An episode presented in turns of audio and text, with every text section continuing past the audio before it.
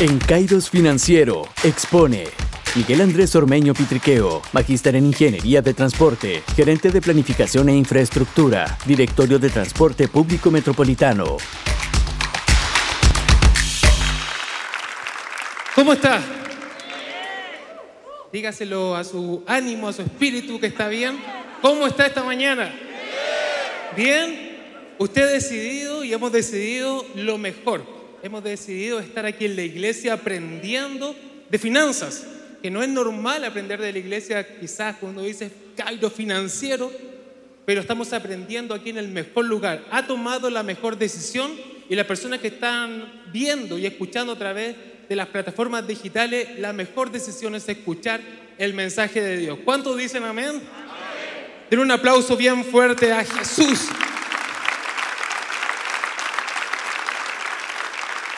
Yo me uno a las palabras del pastor Roberto que efectivamente estar acá significa que somos personas insuficientes, personas que somos débiles, personas que no podríamos hacer nada, como dice su palabra, a quién iremos, dónde iremos, solo tú tienes palabras de vida eterna. Así que todos los que estamos acá necesitamos de una instrucción del cielo para nuestra vida. Me gustaría que me acompañara a Lucas, voy a leer en Lucas capítulo 12, del versículo 16 al 21, la parábola que dice así. Luego les contó una historia. Un hombre rico tenía un campo fértil que producía buenas cosechas. Siguiente versículo. Y se dijo a sí mismo, ¿qué debo hacer? No tengo lugar para almacenar todas mis cosechas. Entonces él pensó, ya sé, tiraré abajo mi granero y construiré uno más grande. Así tendré lugar suficiente para almacenar todo mi trigo y mis otros bienes. Luego me pondré cómodo y me diré a mí mismo, amigo mío, mirándose él al espejo, diciéndose él mismo, amigo mío, tienes almacenado para muchos años, relájate, come y bebe y diviértete. Pero Dios le dijo, necio, vas a morir esta misma noche.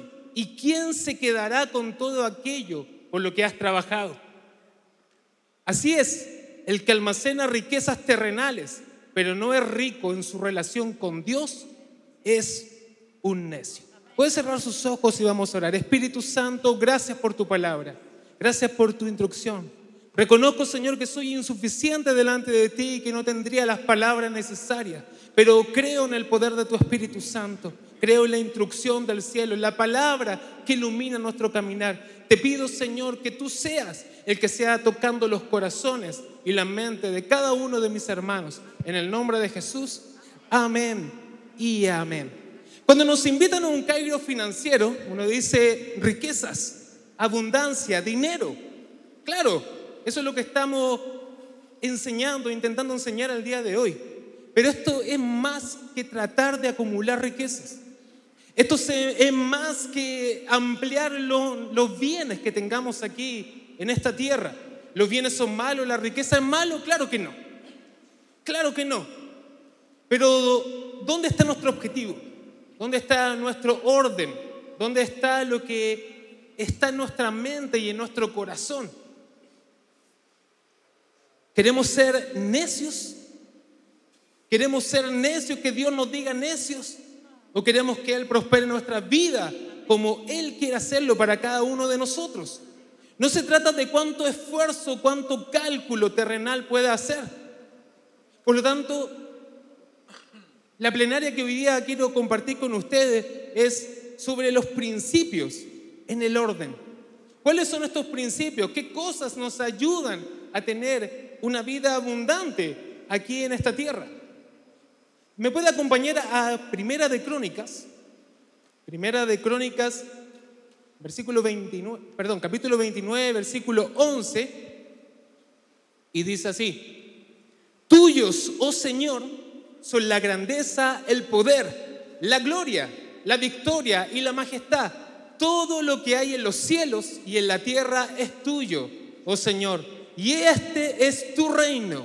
Te adoramos como el que está por sobre todas las cosas. Principio número uno que vamos a, escuchar en esta mañana. Dios es el dueño y proveedor de todo. Déjeme repetírselo. Dios es el dueño y proveedor de todo. No sé si eso lo podemos entender en nuestro espíritu. Dios es el dueño. ¿Tienen la imagen donde vamos colocando los principios? Dios es el dueño y proveedor de todo. ¿Qué significa esto? Es que Dios es el dueño del cielo, es el dueño de la tierra. Dios es el dueño de las riquezas. Dios es el dueño de todas las cosas que tenemos. Y Él se place en bendecirnos, en proveernos. Por lo tanto, ¿cuál es nuestra función? ¿Qué es lo que nosotros tenemos que hacer? Ser buenos administradores. Aquí hay algo en el corazón. Aquí hay algo en el corazón. Yo no soy dueño de nada. Usted no es dueño de nada. Todo es de Dios todo proviene de Dios. Esto uno dice, pero que esto sí lo he escuchado cien veces, Miguel. Y esto me lo han dicho muchas veces y lo he leído muchas veces, que Dios es el dueño de todo. Pero cuando viene el momento del diezmo, de la ofrenda, de la generosidad diaria, ¿Dios sigue siendo el dueño de todo? Pregúntese. ¿Dios sigue siendo el dueño de todo? ¿Sigo reconociendo que todo lo que tengo proviene de Dios? ¿O cuando me veo enfrentado a tomar decisiones aquí en esta tierra, digo, ya esto ya es mío y le estoy dando yo a Dios? El concepto cambia. No es que yo le doy a Dios, sino que Dios, que es el dueño de todo, proveyó en mi casa para que yo pueda dar. Es diferente. Nosotros no tenemos nada que darle a Dios. Nosotros no tenemos nada. Si fuera por lo que nosotros tuviéramos, ¿dónde estaríamos? La pregunta es, ¿dónde estaríamos? Pero Dios en su gran amor se ha placido de colmarte de bendiciones para que tú puedas ser un canal de bendición aquí en esta tierra. Por lo tanto, primer concepto, Dios es el dueño de todo. Él es el proveedor de todo y nosotros tenemos que ser buenos administradores. ¿Está siendo un buen administrador? No me responda, usted, ahí van a ver algunas preguntas que van a quedar para nuestra reflexión. En Segunda de Crónicas 20:20 dice, Segunda de Crónicas 20 veces, 20:20, perdón, dice, creed en Jehová vuestro Dios y estaréis seguros creer a sus profetas y seréis prosperados. ¿Cuántos quieren prosperidad? Porque venimos a un cairo financiero y creyendo que Dios nos va a bendecir. Entonces dijimos, principio número uno, Dios es el dueño de todo, el que provee todo. Principio número dos, creer en sus profetas. Creer al hombre de Dios. Hay muchos que los veo anotando. Principio número dos, creer en el hombre de Dios, creer al profeta que nos está dando una palabra, una instrucción clara a nuestra vida. Creer en que Dios le está iluminando para poder mostrarnos el camino. Creer al profeta y seremos y seremos prosperados. Cuando creemos en el profeta, somos prosperados. El pueblo de Israel veía la grandeza de Dios, veía los milagros, veía las cosas grandes que pasaban, pero ¿sabe qué dice en Éxodo? Dice que el pueblo creía en Jehová y creía en Moisés. Creía en Jehová y creía en Moisés. Creo que este es un principio tan importante para el orgullo, para el ego, para la vanagloria en nuestras vidas. Es tan importante reconocer que hay un hombre de Dios que está puesto aquí en esta tierra para tu bendición, para mi bendición. Sí, creemos en Dios y quizá ese, ese primer principio se nos hace un poco más simple. Y digo, sí creo en Dios, pero creemos en la instrucción del hombre de Dios que está puesto aquí en la tierra. En Josué 1.7 dice, Josué 1.7, Y leámoslo bien. Y, lo, lo colocamos en esta versión porque me gusta mucho cómo lo explica. Hablamos siempre del esfuerzo y de la valentía, pero leamos muy bien cómo dice este versículo. Solo te pido que tengas mucho valor y firmeza para obedecer toda la ley que mi siervo Moisés te mandó. No te apartes de ella para nada, solo así tendrás éxito donde quiera que vayas. Siempre hablamos de este versículo como el esfuerzo y la valentía. Y a veces lo llevamos también a las cosas cotidianas de esforzarse y de levantarse. Pero sabe que hay algo aquí particular. Solo te pido que tenga mucho valor esto es Jehová hablando con Josué. Solo te pido que tenga mucho valor y firmeza para obedecer toda la ley que mi siervo Moisés te mandó. ¿Y sabes qué particularidad veo en esto? Es que está Jehová hablando con Josué directamente. No hay ningún intermediario. Jehová está hablando con Josué. Pero ¿sabes qué le dice Jehová a Josué? No le dice, te voy a dar la instrucción, sigue lo que yo te estoy diciendo, ahora tú eres el primero, porque esto nos pasa mucho, hermanos. Cuando vamos creciendo, cuando nos vamos desarrollando, ahora ¿por qué Dios no me puede escuchar a mí? Pero si ahora tengo libre acceso de entrar al trono de la gracia, ¿por qué yo no puedo comunicarme directamente con Dios? He sido siempre el segundo, el tercero, el cuarto, lo que sea que hagas, pero ya crecí. Josué estuvo al lado de Moisés siempre. Josué estuvo al, lado de Moisés siempre. Estuvo ahí esperándolo cuando trajo las tablas de la ley. Pero Jehová le da esta perla, esto que nos va a ayudar mucho a nuestro corazón, hermanos. Jehová le dice, atiende toda la ley que a mi siervo Moisés le he entregado. La sumisión, estar debajo la cobertura, estar debajo de alguien. Es que yo hablo directamente con Dios y me comunico directamente con Dios, es verdad, tenemos libre acceso. Pero así como Dios puso ese libre acceso, también puso al profeta aquí en esta tierra para darte bendición. Nuestro corazón. La pregunta es, nuestro corazón. ¿Para qué estamos? para acumular riquezas, para acumular bendiciones. ¿Para qué venimos hoy día en esta mañana? ¿Para qué nos levantamos? ¿Para qué estamos haciendo este esfuerzo esta mañana?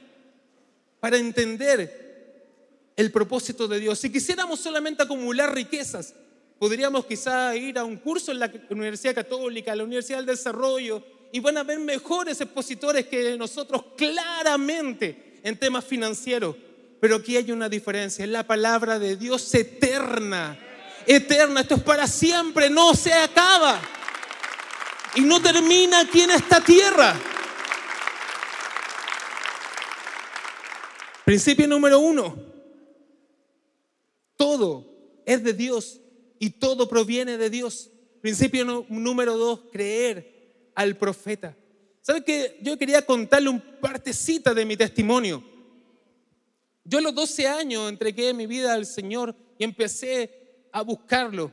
En ese tiempo vivía en La Pintana y me, tocaba, me tocó eh, dirigir el grupo de alabanza a los 12 años. No muy bueno, lo tengo que decir así claramente, no muy bueno para nada. Pero lo hacía y me dedicaba a, a cantar, a adorar, a enseñarle a otras personas. Pero ¿sabes qué hacíamos también con ese primer grupo que tuve que estar en ese tiempo? íbamos a limpiar el templo, estábamos todo el, todo el día, después de estudiar, después de, de hacer tus labores, estar en el templo, estar ahí orando, buscando al Señor. Y yo a los 18 años vivo la primera experiencia donde Dios te coloca.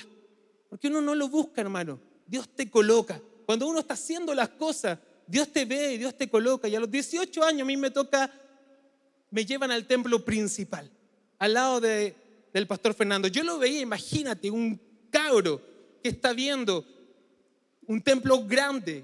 Vivo en La Pintana, en un templo pequeñito, con un pianito ahí, con el equipo de sonido, con lo que se podía. Pero ver la grandeza cuando iba a los congresos, cuando se acuerdan, no sé, del Templo Chile, cuando se hacía las vigilias, los congresos en el Caupolicán. ¿Cuántos se acuerdan de eso? Y a mí me tocaba ir, iba, lo veía y decía, wow, esto es grande. Después llegaba mi realidad diaria y veía esto es tan pequeño. Pero de un momento a otro a Dios le plació. A Dios le plació sacarme de ahí y colocarme en esta otra posición. ¿Tenía méritos para eso? Ninguno. ¿Cantaba bien? No. ¿Tocaba bien? No. Ninguno. Ningún mérito. Pero ¿qué pasó? Dios se plació porque vio que estaba limpiando, que estaba ordenando los cables. Me quemé unos de, los dedos una vez porque tampoco era bueno para eso del tema de los cables. Pero Dios vio el corazón. ¿Y qué hizo Dios? Me saca y me coloca en esta otra posición. Dios te promueve, Dios te coloca. ¿Pero para qué? ¿Terminó ahí? No, empecé a escuchar un mensaje nuevo, un mensaje diferente, algo que empezó a abrir mi mente, mi entorno. Mi entorno nunca me iba a dejar mirar más allá. Mi entorno, donde vivía, donde estaba, nunca me iba a hacer proyectarme más allá. Pero Dios en su infinito amor también lo va a hacer contigo. Te mueve a diferentes lugares para que puedas ver nuevas cosas, nuevas oportunidades para tu vida. Pero ¿qué pasa ahí? Crecemos, nos desarrollamos. Es inevitable, hermano. Es inevitable que crezcamos y que nos desarrollemos cuando estamos al lado del hombre de Dios. Es inevitable, déjame decírtelo así para que tengas esperanza. Es inevitable que crezcas cuando estás bajo su misión. Cuando dice a esta persona sí le obedezco, le obedezco a Dios y le obedezco al profeta, es inevitable que crezcas. Pero también pasa otra cosa. Crece el orgullo, crece la vanagloria. Como decía el pastor Roberto recién, nunca lo vemos porque está atrás. Me gustó mucho como lo dijo. Está atrás, no lo alcanzamos a ver. Pero va creciendo el orgullo, va creciendo la vanagloria. Y uno va diciendo, como este hombre rico de la parábola, ¿Qué haré con los recursos que ya tengo? Ya no me alcanza los graneros para guardar tanto grano que el Señor proveyó. Pero ¿sabes qué? Lo que pasa en esta parábola, que Él nunca incluye a Dios en la ecuación. Nunca dice Dios, tú que me entregaste todo, sino que Él dice, tengo tanta riqueza, tengo tanto grano, ahora ¿qué haré? y se hace la pregunta él mismo. Se mira al espejo y dice, amigo mío. Y se mira tan grande y dice, amigo mío, ¿qué voy a hacer con tanto recurso que tengo ahora? Y no sigue el consejo de su palabra. Cuando Dios coloca recursos en tus manos, tienes que volver al profeta para decirle qué hacer.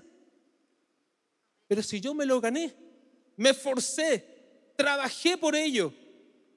Dijimos, principio número uno, todo de Dios todo proviene de Dios.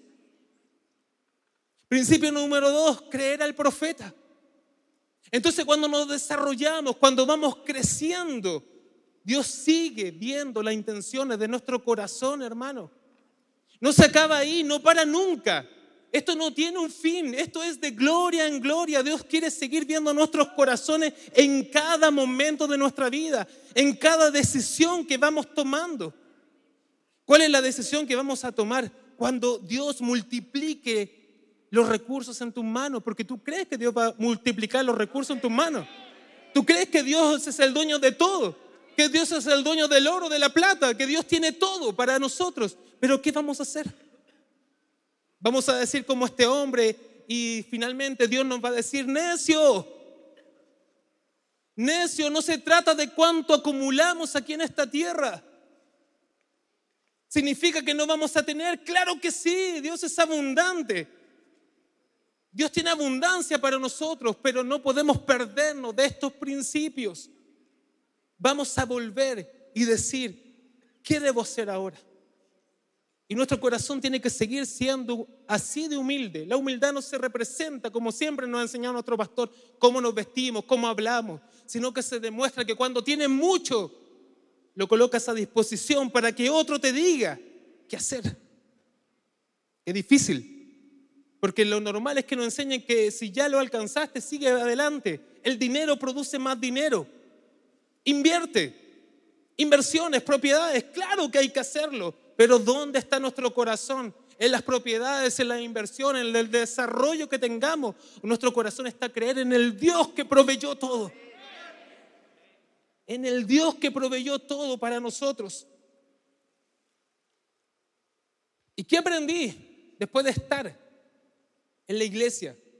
Después de escuchar mensajes día tras día, aprendí un tercer principio, que se tiene que hacer algo rutinario, algo cotidiano en nuestra vida, dar y recibir. Que se tiene que hacer algo natural para nosotros, es que no tiene que ser una carga el diezmo. No podemos pasarnos toda la vida discutiendo si debo o no dar el diezmo. Todo de Dios, todo proviene de Dios. No puedo pasarme toda la vida queriendo tener, tener, como dijo Pastor Roberto, tener, sino que nuestro corazón tiene que ser un corazón generoso. En Lucas 6:38 dice, ven y recibirán. Lucas 6:38 dice, ven y, y recibirán. Lo que den a otro les será devuelto por completo, apretado, sacudido, para que haya lugar para más, desbordante y derramado sobre el regazo. La cantidad que den, escúchelo muy bien, la cantidad que den determinará la cantidad que recibirán a cambio. ¿Usted quiere mucho? ¿Usted quiere mucho? ¿Cuánto está dando? ¿Cómo está siendo de generoso su corazón? La palabra del Señor dice que el generoso Dios lo enriquece. Al generoso Dios lo enriquece. Quiere un principio de cómo crecer en abundancia. Al generoso Dios lo enriquece. Si usted da, el Señor le da. Debemos tener paciencia. Porque aquí hablamos del presupuesto. Y como, como decía Pastor Roberto, el Excel o el cuaderno Torre nos ayudan y también quizás nos muestran parte de nuestro corazón. Porque cuando hacemos nuestro presupuesto, ¿tenemos presupuestado ayudar? ¿Usted tiene presupuestado ser generoso? La palabra dice que el generoso piensa en generosidades. Y por sus generosidades es exaltado. Otra versión dice que el generoso está siempre pendiente. ¿Qué tiene que hacer? ¿Cómo tiene que obrar? ¿Qué debe hacer? Usted está pensando rutinariamente, yo estoy pensando cómo ser generoso con la provisión que Dios le dio, que Dios nos dio. En su presupuesto está cómo está ayudando a su familiar y a su entorno. En su presupuesto está el diezmo que ayuda a que muchas personas puedan escuchar este mensaje de esperanza, de vida. El diezmo también ayuda para que podamos bendecir al huérfano, a la viuda. Cosas que el Señor nos dijo que teníamos que hacer. No son opcionales, son cosas que tenemos que hacer, son parte de nuestra responsabilidad. Los generosos proponen hacer lo que es generoso y se mantienen firmes en su generosidad. El presupuesto también nos muestra si en nuestra vida hay generosidad o hay avaricia. Usted después revíselo solito y haga y revisen qué gasta mensualmente y vea si a medida que Dios lo ha ido bendiciendo, su generosidad ha ido aumentando o se ha quedado tal cual como al principio. Aquí también tenemos que nosotros revisarnos. ¿Qué hacemos día a día? ¿Ha ido aumentando mi generosidad así como Dios me ha ido bendiciendo? Lo puede revisar. ¿O subió su nivel, solamente su estatus de vida? ¿Ha mejorado las marcas avaricia, generosidad, dar, recibir. Usted vino esta mañana a buscar de la bendición de Dios. No vino a un Cairo, perdón, no vino a una plenaria de finanzas donde solamente le vamos a enseñar a tener más. Dios quiere bendecirlo, pero hay propósitos en nuestra vida en esa bendición. Usted y yo somos canales de bendición para muchas personas. Usted y yo somos las personas que podemos ser la bendición, escúchelo bien, para otras personas. Nos sentimos felices, plenos, cuando podemos ser de bendición para otras personas. Por eso que las cosas pasan a un segundo plano. Por eso que las cosas no tienen la misma importancia y relevancia, porque estamos tratando entre personas. Las cosas no se salvan, las cosas no conocen a Cristo, pero usted y yo podemos conocer a Cristo y ser cristianos en esta tierra. ¿Dios nos quiere bendecir? sí te quiere bendecir. Dios te quiere dar, sí te quiere dar. Y por eso que vamos a ir al cuarto principio. Con este voy a terminar. Dice, plenitud y abundancia. Plenitud y abundancia. Y eso que estamos hablando del orden, porque no habla primero de abundancia y luego plenitud, sino que primero tiene que estar la plenitud de Cristo en nuestras vidas para que haya abundancia. Pero ¿sabes qué? Yo pensaba esto, porque siempre pasa que como que separamos las cosas, como que soy pleno, pero pienso que la plenitud es pobreza, porque solamente me contento con lo que hay, con lo poquito que hay, y la abundancia está quizás lo malo. Pero esto lo dijo Jesús. Y lo voy a leer en Juan 10:10. 10. En Juan 10:10 10 dice, el propósito del ladrón es robar, matar y destruir. Y Jesús dice, mi propósito. Y esto es tremendo, hermano, porque esto lo dijo Jesús. Jesús dijo, mi propósito es darle una vida plena y abundante. ¿A quién se le ocurrió esto? A nuestro Dios. ¿A quién se le ocurrió que sí se puede tener una vida feliz aquí en esta tierra? A nuestro Dios. ¿A quién se le ocurrió que sí puede tener abundancia aquí en esta tierra? Se le ocurrió a Dios. Y Jesús te dice en esta mañana, mi propósito es darte una vida plena y abundante. Yo no sé si usted lo recibe en esta mañana. Jesús lo está diciendo. Mi propósito es darte una vida feliz y abundante. Y es por eso que es tan importante esto, porque no es construir las casas, porque no es construir solo las casas si el hogar se destruye. ¿Qué, es lo primero? ¿La casa o el hogar? El hogar me refiero a la familia, tu matrimonio, tus hijos. ¿Qué es lo primero? ¿Tener una gran mansión o que tu familia esté bien, que esté pleno? se puede. Y esto quizás es muy grande, porque esto no te lo van a enseñar en otro lado. Te van a enseñar a prosperar, te van a enseñar a tener más recursos. Pero Jesús, que es el dueño de todo, que es el autor de todo, que es grande, que es soberano, dice, puedes tener una vida feliz con tu matrimonio, con tus hijos, estar bien en esta tierra y también tener abundancia. ¡Wow! El paquete es completo. Es extraordinario. Quizás usted me mire y me dice, pero esto es, demasiado, porque quizás quiero estar solamente tranquilo, pero no quiero tener abundancia, o solamente quiero tener abundancia, pero eso quizás te pueda llevar a que tu matrimonio se rompa. Porque estamos generando el esfuerzo humano, humano, humano, humano y no nos vemos, no nos hablamos, no sabemos qué le pasa a nuestros hijos. No tenemos tiempo para comunicarnos con ellos, comunicarnos con nuestra esposa. Pero esto es grandioso. ¿Se puede pasar la banda, por favor? Esto es grandioso. Esto es grandioso, hermano. Usted se levantó esta mañana para escuchar una palabra de Dios. Y que esta palabra le dice, ¿sabe qué? Su matrimonio puede estar estable. Sus hijos pueden estar estables. Puede tener una vida feliz y también puede tener abundancia aquí en esta tierra. Aquí en esta tierra. No solo recursos, no acumular por, por acumular sino que ser felices, plenos. Yo no sé si usted le quiere ser feliz y pleno aquí en esta tierra. No es solo acumular, no es solo cuánto más tengo. Yo no quiero que el Señor al final del día me diga, necio. Yo, yo no quiero que me pase eso. Yo no quiero tener más recursos, pero que después Jehová me diga, necio, acumulaste riquezas, ¿para qué?